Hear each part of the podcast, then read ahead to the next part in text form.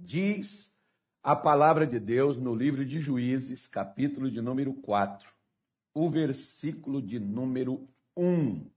O versículo 1 diz assim: Os filhos de Israel tornaram a fazer o que é mal ou parecia mal aos olhos do Senhor, depois de falecer a Eude. Eude foi um dos juízes que já Deus levantava. Preste atenção numa coisa. Sempre, escuta, escuta, escuta-me, escuta, ouça o que o Espírito diz à igreja. Deus sempre usou pessoas para guiar o seu povo. Moisés tirou do Egito. Josué levou a Canaã. Noé salvou da destruição. Adão era para cuidar do que Deus havia criado. Sempre Deus colocou um líder. Você sabe que a liderança de Adão foi um desastre, né? Pois é. Depois foi vindo, posso te dar aqui, Abraão. Né? Então, de acordo com o líder, era o povo. Lá no Egito, Israel ficou sem líder. Quem liderou Israel? Faraó. e a liderança de Faraó foi escravidão para Israel. Quem não tem líder da parte de Deus, vai ter um líder da parte de Satanás que vai conduzir ele. E que vai prender ele em conceitos, vai prender ele na destruição, vai prender ele para ser um fazedor de barro, de tijolo ou de qualquer coisa, mas vai construir para os outros, mas não para si. Ao longo da história, Deus sempre usou pessoas. Eu posso provar a você conforme eu já estou te dizendo. Pega a sua Bíblia e leia ela carinhosamente, procurando se o que eu estou te dizendo é balela ou se o que eu estou te dizendo é a verdade. Todas as vezes que Deus mudou a vida de seu povo, todas as vezes que Deus interferiu nesse mundo, Deus interferiu usando uma pessoa. E quando não foi homem, foi mulher. Quando não teve homem para Deus usar, porque Deus pode abençoar muita gente, mas nem sempre quem Deus abençoa, Deus usa usar, ser usado por Deus é outra coisa completamente diferente do que ser abençoado por Deus. Tem gente que é abençoado, mas não usado. Você pode ver que dentro das igrejas, aquelas pessoas que contam o testemunho, geralmente elas dizem, depois que o missionário orou, depois que o pastor foi lá em casa, depois que foi isso, depois que o pastor deu a benção. Então, Deus abençoou você, mas usou você não. Deus precisa não é te abençoar, é te usar. Eu não gosto desse termo usar, que parece assim uma coisa pejorativa. Usou, joga fora, porque a sensação que a gente tem é essa. Usou quando não presta mais, joga fora. Jamais Deus faria isso. Né? Não leva por este lado.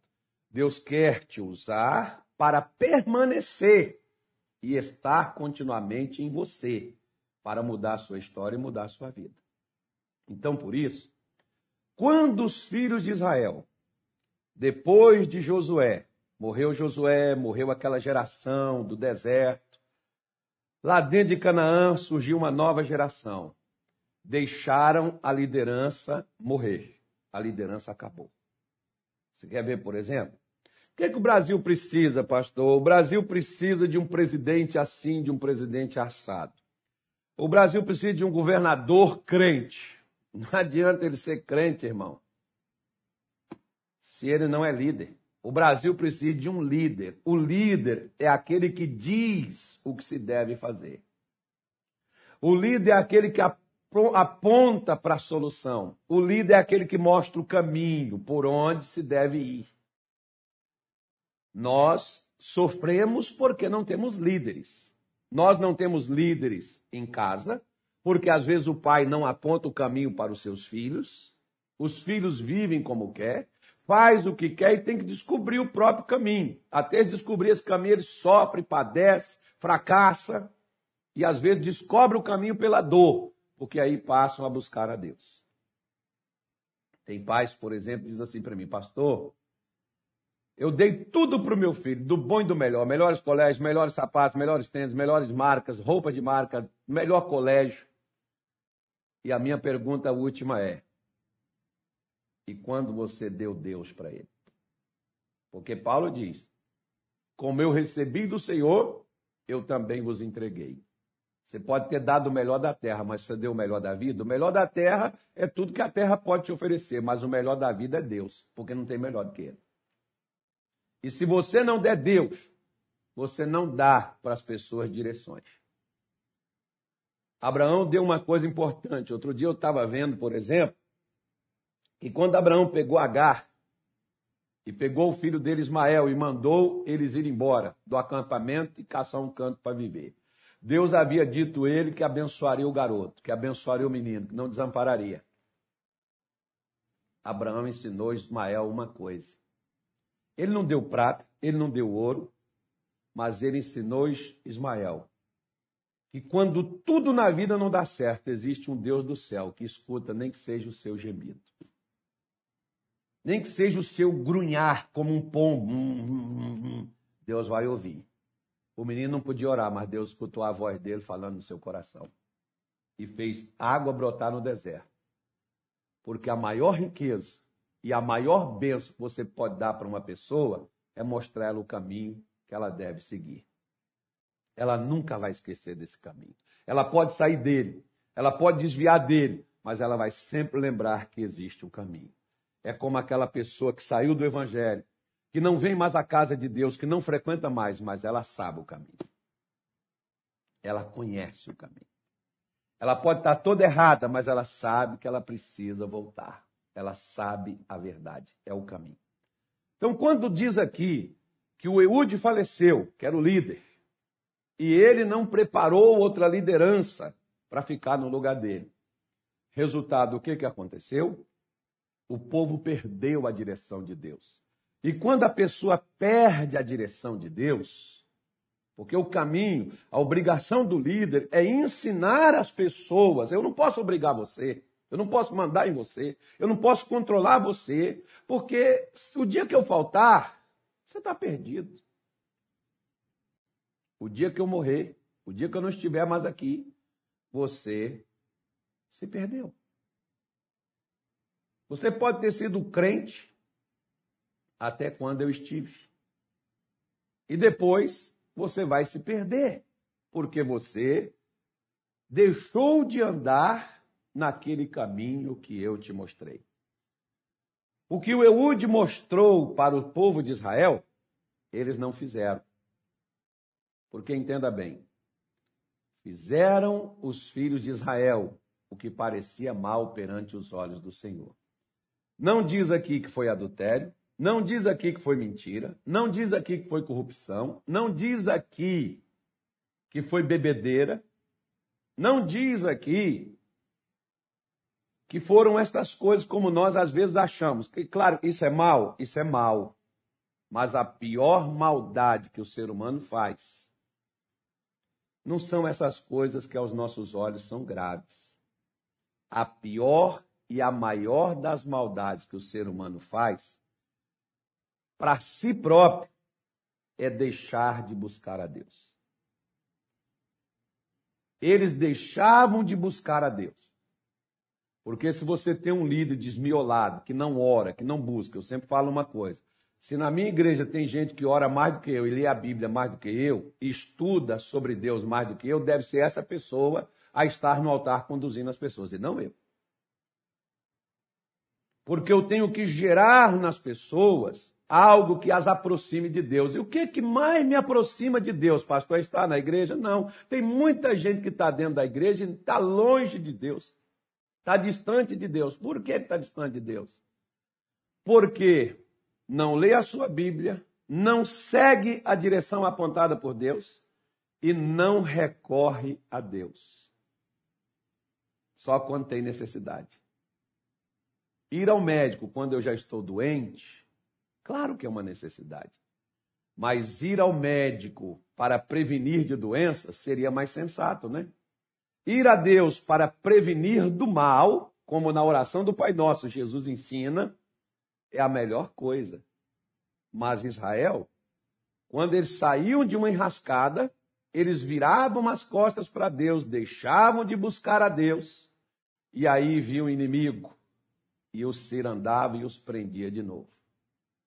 Por isso que a Bíblia diz que eles fizeram o que era mal. Jeremias capítulo 2, versículo 13, Jeremias começa dizendo: Porque o meu povo fez duas maldades, a mim me deixaram.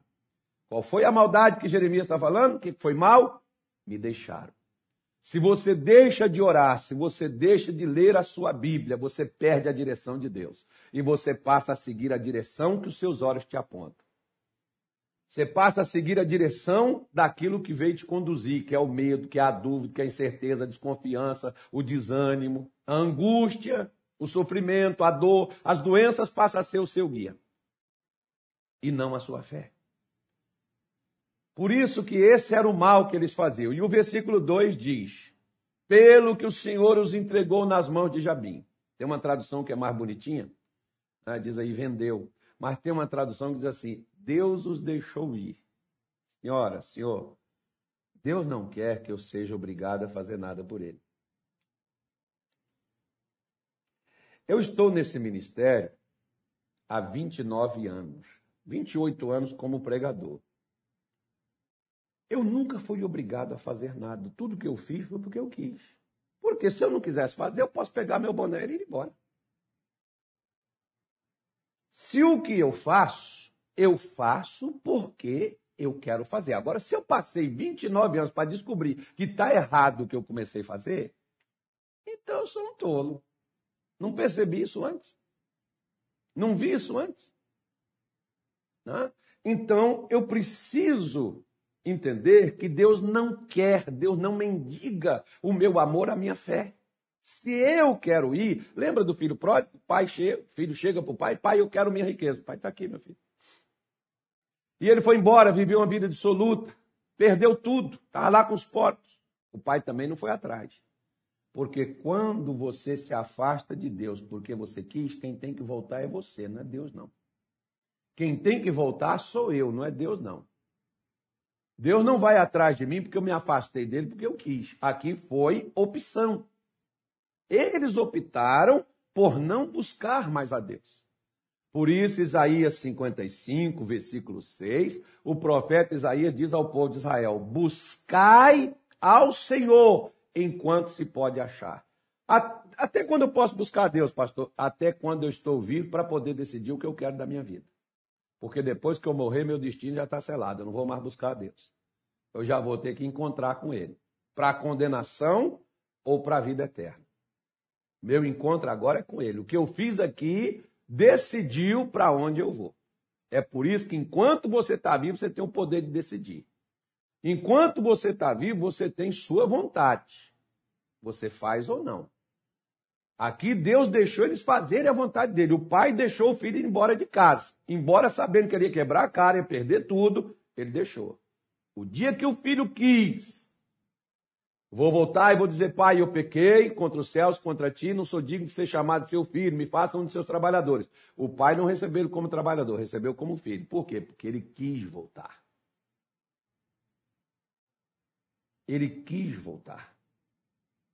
Se eu sair porque eu quis, Deus permite, Deus deixa. É eu que quero. É por isso que eu falo. Se o pessoal desse ministério me quer fora deles, vão ter que me botar para fora, porque sair eu não saio, eu não pedi para entrar. Né? Me mandaram entrar, eu fiquei dentro, pronto, então tem que mandar embora. Entregar também não. Bebeu o caldo, agora aguenta o bagaço. Minas Gerais é assim: a gente paga um boi para não entrar numa briga, mas paga uma boiada para não sair dela. Então, se me mandarem, eu vou. Agora sair fora, não. É como Deus está dizendo: vocês querem ir? Vá. Vocês não querem me buscar, vocês não querem estar comigo, vocês não querem seguir meu caminho? Sigam de vocês. Aí o que, que aconteceu? Eles caíram nas mãos de Jabim, que era o rei de Canaã. Porque, senhora, senhor, nós só temos o direito a duas escolhas. Vê? Está aqui, ó. Vou ilustrar para você. Um pai muito rico tinha um único filho. Esse filho não quis morar com o pai, como aqueles filhos que não querem viver com os pais, querem ir para a cidade grande, Estados Unidos, querem ir para a Inglaterra, e não quer ir para a África, não, não quer ir para o Sudão, e não quer ir para aquele lugar assim onde tem dificuldade. Não, não, não, eu quero ir para São Paulo. Nordeste, não, Rio Grande do Norte, lá no Cafimfó do Judas, lá não sei aonde. Não, aquele lugar longe, não, não quero não. Eu quero ir para um lugar bom, onde tem shopping center, onde tem tanta coisa legal, tanta coisa boa, eu quero esse lugar. Né? A gente quer ir para esse lugar aí. Pois bem, o filho sumiu, desapareceu. Aquele homem rico tinha um escravo muito fiel. E aquele homem estava ficando velho. E ele, não, né, a pessoa vai envelhecendo, você sabe que quanto mais você envelhece, você está mais perto de ir do que ficar por aqui. Que é isso, pastor? O senhor está me agorando?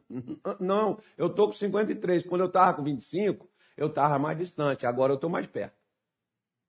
Né? Porque se Deus me deu 70 anos e aqui tem 70 centímetros, então, cada centímetro significa um ano, então eu já estou aqui, ó. Então eu estou mais perto de chegar aqui, ó. Eita, glória a Deus. Né? E se eu for até 55, ainda estou mais pertinho, estou quase chegando. Se eu for até 60, está voltando pouco. Pastor, para com essa coisa. É a realidade, meu filho. O viver é Cristo e o morrer é lucro. Quer você esteja vivo, quer você morra, tudo que a gente faz. Se vivemos é para Cristo e se morremos é para Cristo. Acabou. Fechou aí, ué. Qual o seu medo? Qual o seu pânico? Então, essa é uma realidade. Tem gente que ah, está me agorando. Ah, pelo amor de Deus, para com essa, essa, essa, essa babaquice. Então, o que, que acontece? Deus deixou eles irem. Você, como este, este homem aqui, havia o rei de Israel, que era Deus, e havia o rei de Jabim, o rei de, o rei Jabim, que era o rei de Canaã.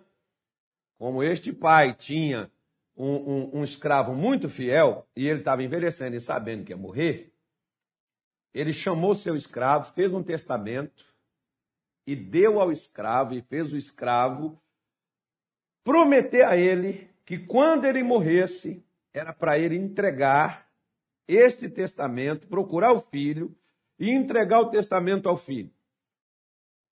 Um dia, aquele homem morreu. Aquele escravo organizou tudo, deixou tudo funcionando na, na, no, no, no patrimônio do seu senhor, pegou o testamento e foi atrás do filho.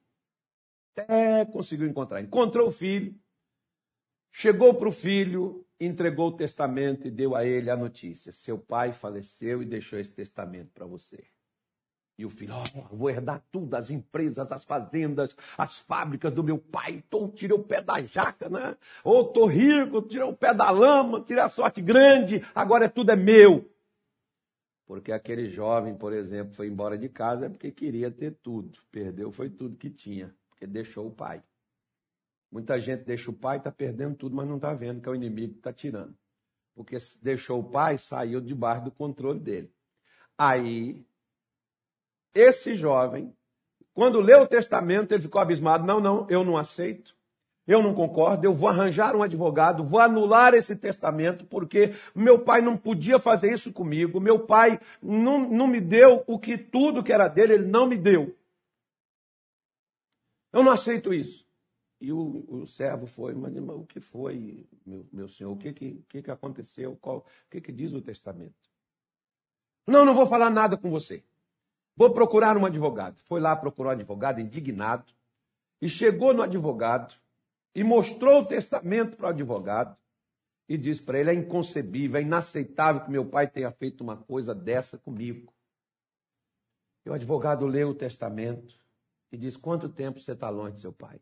Ah, 30, 40 anos. Seu pai tem muita coisa, tem muita coisa.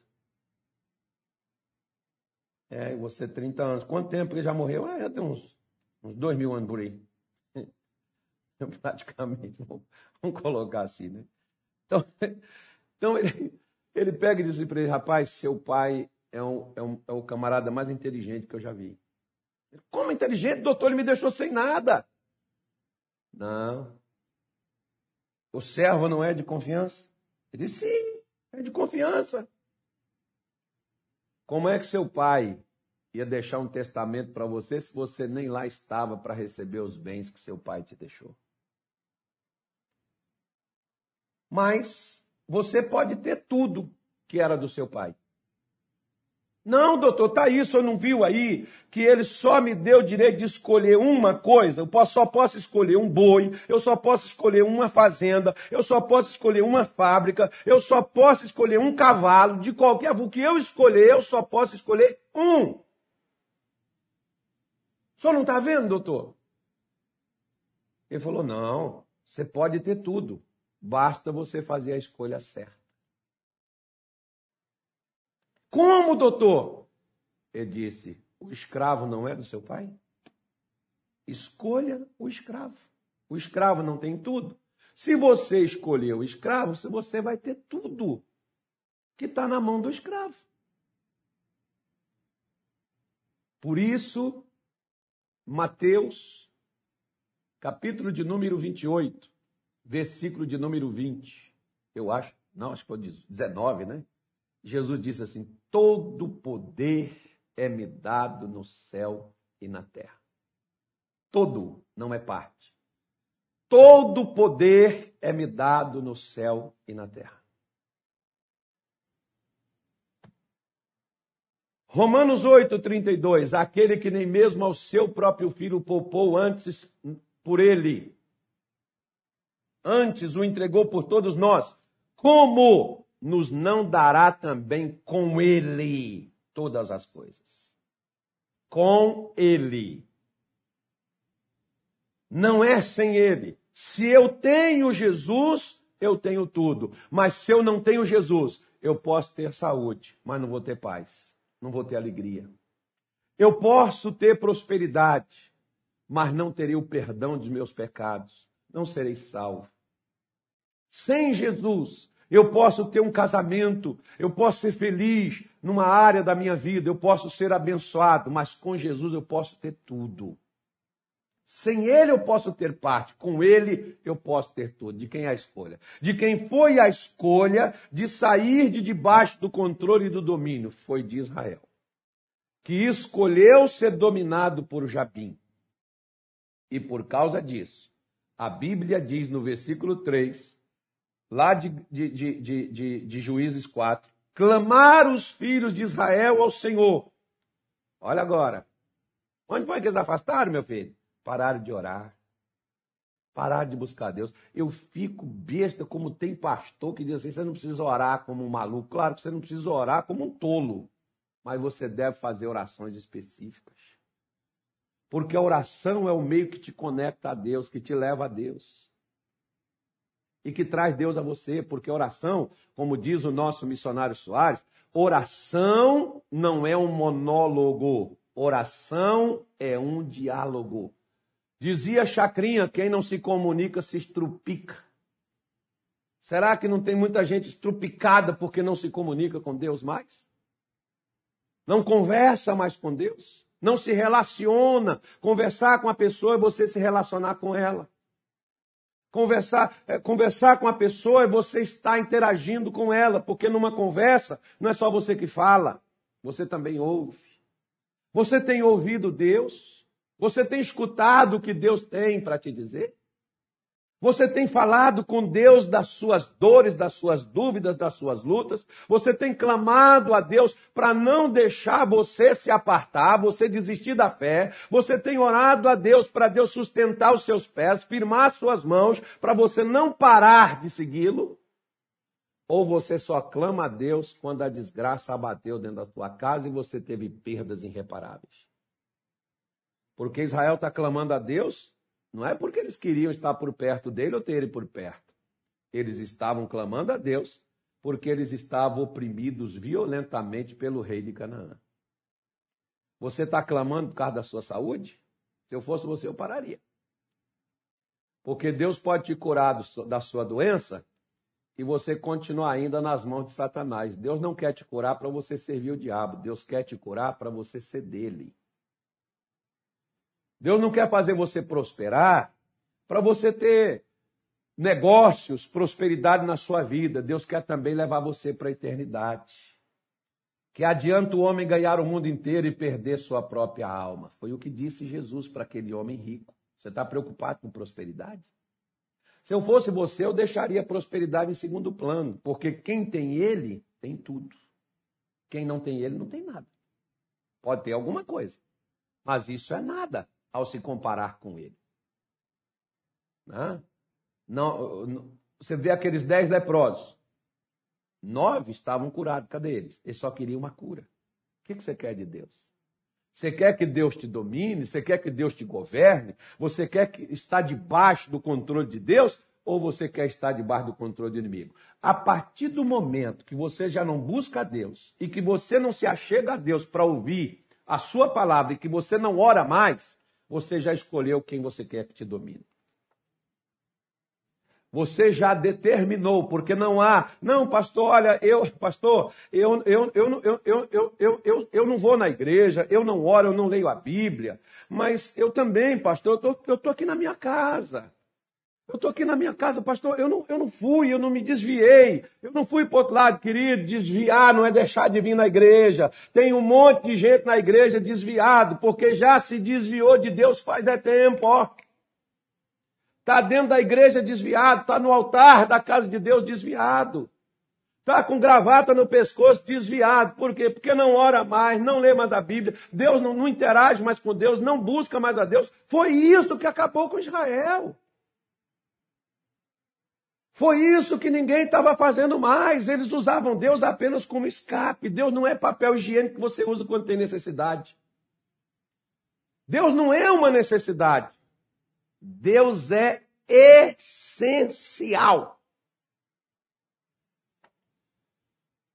Às vezes, necessidades você passa sem elas. Mas aquilo que é essencial para a vida, você não passa se não tiver aquilo. Você não vai vencer se você não tiver aquilo. Quando eles clamaram, eles clamaram por causa de necessidade. E o que, que aconteceu? Todas as vezes que alguém clama, que alguém ora. Israel clamou no Egito. Por causa de quê? Faraó. Ele não clamou porque dizia, o Senhor, nós queremos cantar louvores, Senhor, nós queremos te servir, nós queremos ser santo. Deus, nós queremos andar com o Senhor. Se, for, é, se o Senhor quiser a gente no deserto, nós vamos para o deserto, nós passaremos fome.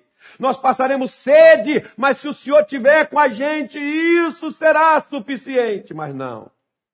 Tem gente que, se Deus deixar elas passarem uma necessidade, onde é que só está Deus? Cadê o Senhor? Porque a presença dele não é suficiente. Estar com ele não é suficiente. Você não lembra aquelas pessoas de João 6? Atrás de Jesus, por causa do pãozinho que elas comeram, tiveram que trabalhar, e Jesus diz assim: ó, trabalhe pelo pão que não perece. Esse pão aí vai bolou, vai perder, vai ficar duro. Vocês têm que trabalhar pelo pão que desce do céu e dá vida para os homens. Cadê que eles queriam isso? Eles queriam facilidade. Tem gente que hoje quer facilidade. Eles querem, não querem, eles não querem compromisso com Deus, mas eles querem que Deus tenha compromisso com eles. Por isso, senhora, senhor, preste atenção numa coisa, desafio você. Leia sua Bíblia. Mas isso é Antigo Testamento. Vai lá para o Novo que você vai ver. Efésios 4, 1, 1, Coríntios capítulo 12, versículo 27. Leia na sua, 28, leia na sua Bíblia. Está aí na sua Bíblia. Não vou falar não, leia lá. É Novo Testamento. Por que, que Deus sempre levantou pessoas? Quando Deus quis mudar uma nação, ou mudar uma família, mudar uma cidade, Deus só precisa de uma pessoa. Só uma. Por isso o versículo 4 diz assim: eu já vou terminar aqui. Débora profetiza, mulher de Lapidote, julgava Israel naquele tempo. Presta atenção numa coisa, interessante isso aqui, ó. Interessante isso. Débora, nome bonito. Sabe o que significa? Abelha. Uma abelhinha. Uma abelha sozinha, pastor. Mas se for a rainha, gera tudo, né? Mantém as outras vivas. Não sei porquê, mas eu achei uma coisa interessante. Depois, se você tiver curiosidade, pesquise. Diz alguns pesquisadores, por exemplo, que se durante quatro anos acabar todas as abelhas do mundo, acaba a vida na Terra. Olha que coisa, quatro anos, abelhas. Se não tiver abelhas, acaba a vida na Terra. Dá uma olhada. Procura lá para ver se estão certos. Segunda coisa. Não tinha homem que despertasse. Desperta. Desperta. Deus despertou uma mulher. Mas por quê? Porque essa mulher se interessou por uma coisa. O que, que ela se interessou? Gente, presta atenção. Eles estão debaixo de uma opressão violenta, o inimigo lá babando neles, o inimigo ali fustigando, castigando eles. E o que que essa mulher, enquanto os outros estão aqui clamando por libertação, clamando por livramento, clamando por mudança, prosperidade, eu preciso pagar minhas dívidas, eu preciso, pastor, ser curado. Essa mulher estava aqui procurando dons espirituais. Essa mulher está caçando contato com Deus, porque profetizar é ser inspirado por Deus. Essa mulher descobriu um segredo que mais tarde Salomão, que nem existia, falou: sem profecia, o povo se corrompe, o povo se perde, o povo se arrebenta. Se não houver palavra inspirada de Deus para o ser humano na terra, ele está perdido. Se Deus não falar com o homem na terra, seja ele quem for, pode ser pastor, missionário, bispo, pode ser o que for, está perdido. Aquele centurião disse para Jesus: basta o Senhor enviar uma palavra e meu servo ficará curado. Eu costumo dizer: nós estamos distantes do milagre, quanto nós estamos distantes de uma palavra. Se você soubesse que em qualquer lugar desse mundo tem um remédio que cura um parente seu ou você mesmo, e você não sabe onde esse remédio está, você não sairia caçando pelo mundo afora onde está esse remédio para se curar, onde está esse remédio para curar seu filho que está à beira da morte, para curar seu casamento que está acabando e você ama seu marido, você ama sua esposa e não quer perdê-lo. Você não procuraria? Procuraria, pastor. Então por que você não procura o que está aqui? Por que você não senta para achar o que está aqui? Sua solução está aqui de Gênesis até Apocalipse. Mas, pastor, é muita coisa, mas se você achar, você achou a solução. Por isso, Provérbios 8, 17, Jesus diz: Eu amo os que me amam, e os que me buscam me acharão. Comigo há riquezas, bens dura justiça e bens duráveis para sempre. Só que eu tenho que achar, eu não tenho, eu tenho que achar. Se eu tenho que achar, significa que eu tenho que sair do meu lugar. Aqui está esse copo com essa água. Mas se ele não estivesse aqui, eu teria que procurar ele. Onde é que está? Ou seja, não significa que eu o perdi. Significa que eu não sei onde ele está. Tem coisas, por exemplo, que está dentro da sua casa, você não perdeu. Você tem certeza, não está aqui, eu não sei aonde. Mas você não sabe onde está. Então eu quero te dizer, sua bênção está aqui. Eu não sei aonde, mas que está, está. Que tal procurar? Que tal procurar? Essa mulher se preocupou em ser inspirada por Deus. De onde vem sua inspiração? Jó diz: a inspiração, o sopro do Todo-Poderoso dá inspiração ao homem. O que, que tem soprado na sua vida? Quem tem te inspirado?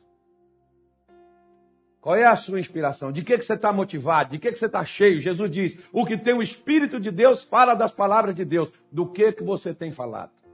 Você tem falado da sua dor, da sua luta, do seu sofrimento, da sua destruição, do seu mal? A inspiração sua é isso. O que está te inspirando é o sofrimento. Agora, se você está falando da palavra de Deus, fazendo declaração de fé nas promessas que Deus te deu, então você está profetizando. O que está saindo da sua boca? O que, que sai da sua boca? Paulo começa dizendo em, Romanos 8, 31, que diremos, pois, acerca dessas coisas? O que, que você anda dizendo? O que, que sua boca diz? O que você diz é do qual você está inspirado. Por exemplo, você está inspirado pelo seu time que está jogando pra caramba, você está tá inspirado, você está assistindo lá a novela, você está inspirado pelos fatos que estão acontecendo na novela, você está inspirado pelos filmes que você está assistindo. Nossa, pastor, que legal, homem de ferro, homem não sei o quê. Você fala com todo mundo, posta, bota a camisa do homem de ferro. É a sua inspiração. O que, que te inspira? Pastor, eu estou inspirado porque eu estou na revolta, porque o Senhor me maltratou, o Senhor falou mal de mim, o Senhor me ferrou, só acabou com a minha vida. Então a sua inspiração é a mágoa, é a revolta, é a indignação, é a injustiça. É, é o que sai da sua boca. Se você está inspirado pela palavra de Deus, que mulher você é e que homem você é? Você é profeta? Porque profeta, ele muda destinos. Profeta muda situações. Profeta muda circunstâncias. Olha só para você ver. As circunstâncias aqui de Débora: escravidão, domínio, controle, sofrimento, opressão. O que que Débora fez? Tirou do sofrimento, da opressão e da dor as pessoas que aqui estavam. Você pode estar sofrendo, não tem problema, mas tem profeta aí? Sua casa, Deus pode contar contigo para profetizar? Ei, pastor, porque o diabo levantou e Deus pode contar para levantar você? Deus pode contar contigo para ser a mulher que se põe dentro da sua casa e que diz Satanás alto lá, aqui tem crente, aqui tem alguém que acredita no poder de Deus, que tem alguém que crê na palavra de Deus e você não vai destruir minha casa, você não vai arruinar meus filhos. Eu profetizo em nome de Jesus, os filhos são herança do Senhor e o fruto do ventre é uma recompensa que Deus me deu. Tem profeta aí para falar isso? Não, pastor, meus filhos são responsáveis, meus filhos são tudo vagabundo, meus filhos não prestam. Então você está inspirado pelo mal para amaldiçoar mais ainda eles. Profeta muda destinos. Jacó disse: Maldito o teu furor, maldita a tua ira, vocês nunca vão ter isso. Moisés, profeta do Senhor, abençoou aquilo que Jacó amaldiçoou, e abençoou tanto que Deus escolheu aquilo que foi amaldiçoado pelo pai. Deus escolheu para ser seus representantes no tabernáculo que foi a tribo de Levi. Pega lá a oração de Jacó, você ver ele amaldiçoando seus filhos, por causa da atitude errada que eles tiveram, amaldiçoou o comportamento deles. E pega lá Moisés, Moisés abençoando, porque profeta muda destino. Uma moça chegou comigo e disse assim, pastor, minha mãe disse que eu não ia virar nada, minha mãe disse que eu seria prostituta. Dito e feito, pastor. Eu, eu, eu, eu, meu negócio é com homem, homem casado, homem solteiro, qualquer coisa. Eu vou com dinheiro, sem dinheiro. Eu virei uma prostituta. É mesmo, minha filha? E eu estou cansada disso, pastor, mas isso é uma maldição que eu carrego. Ah, sua mãe te amaldiçoou, ok. Né? Diz até em Minas Gerais que praga de mãe pega. Não é que praga de mãe pega. É porque as pessoas se deixam levar por aquilo que elas ouvem. E eu virei para aquela jovem e disse assim: Eu sou homem de Deus. E eu digo para você que você não nasceu para ser uma prostituta. Você nasceu para ser uma serva de Deus, uma mulher de Deus, uma filha de Deus. E eu vou orar por você agora. E orei por aquela moça, aquele demônio saiu da vida dela. E hoje, até hoje, ela é uma pregadora.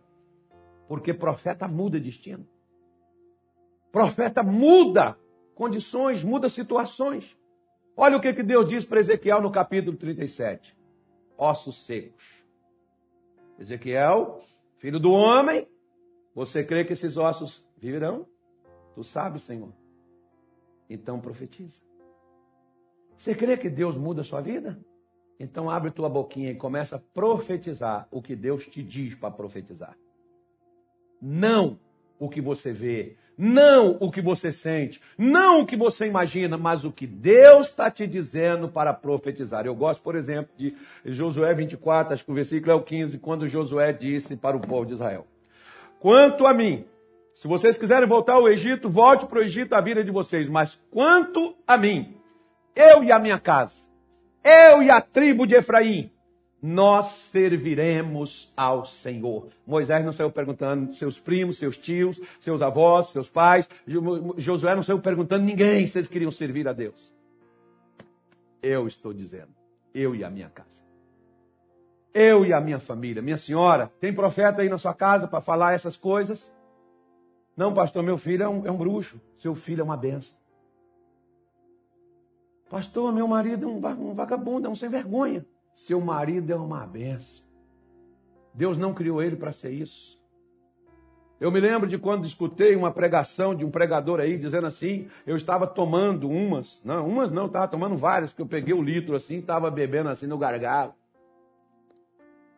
E aí o pregador disse assim: Você que está aí bebendo essa cachaça, você vai morrer e vai para o inferno. Eu falei: Ah, já que eu vou para o inferno, então eu vou logo beber de uma vez. Na minha ignorância. Porque a, cachaça passa, né, meu filho? Quem vai para o inferno é o espírito, não é o corpo. Você pode ver, por exemplo, que o espírito não bebe, né? Quando você, quando você ia naquela sessão lá que o cara bebia lá e ficava bonzinho depois, porque o espírito não bebe nada, não. Então vamos lá. Outro dia eu estou lá bebendo, aí estou olhando, liguei a televisão, está lá um camarada falando, cabelinho assim penteado de lado, achei até que era o Silvio Santos, estava ruim demais, hein? Ele dizendo, senhor, meu irmãozinho, você que está aí bebendo, meu irmão, Jesus tem uma obra para fazer na sua vida, Jesus não te criou para isso.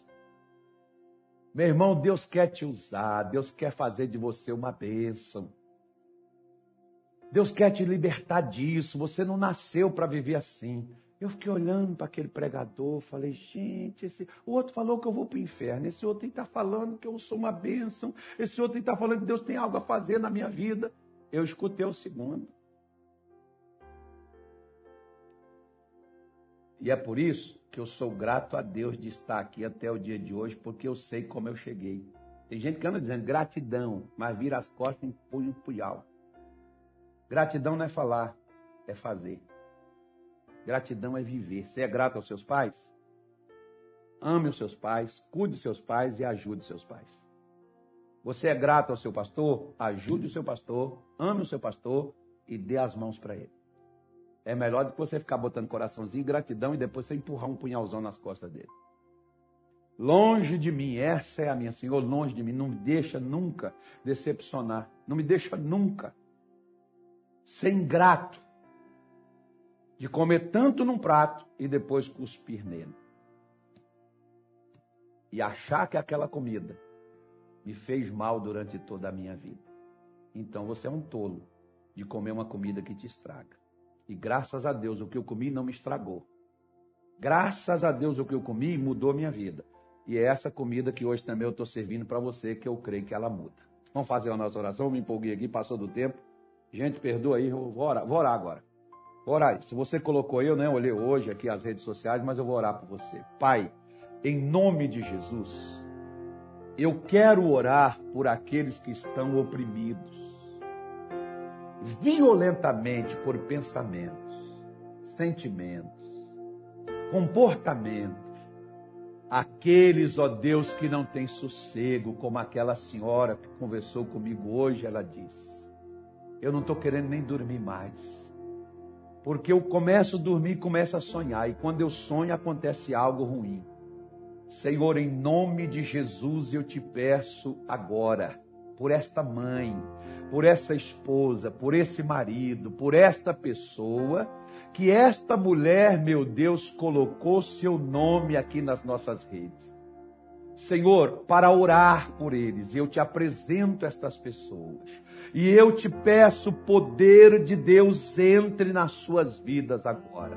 Como ministro do teu evangelho, aquele que o Senhor tirou da sarjeta, da bebida, aquele que o Senhor mudou a minha vida, o Senhor é o mesmo de ontem, o Senhor é o mesmo de hoje. Se esta pessoa oprimida pelo espírito da morte, pelo espírito do vício, pelo espírito da miséria, pelo espírito da destruição, pelo espírito, meu Deus, do sofrimento, em nome de Jesus, o Senhor me mandou ir e me disse para onde eu te levar, onde o Senhor leva a minha voz, meu Deus, aqui no estado do Mato Grosso, na cidade de Cuiabá, meu Deus, pelo Brasil Brasil, pelo mundo afora, onde essa pessoa me assiste, eu levanto a minha voz para orar por ela agora e assumir a autoridade que o Senhor me deu como ministro do teu evangelho, porque o Senhor diz que faz dos teus anjos vento, mas os teus ministros o Senhor faz labareda de fogo, e que este fogo saia da minha boca agora e chegue, meu Deus, naquela mente perturbada,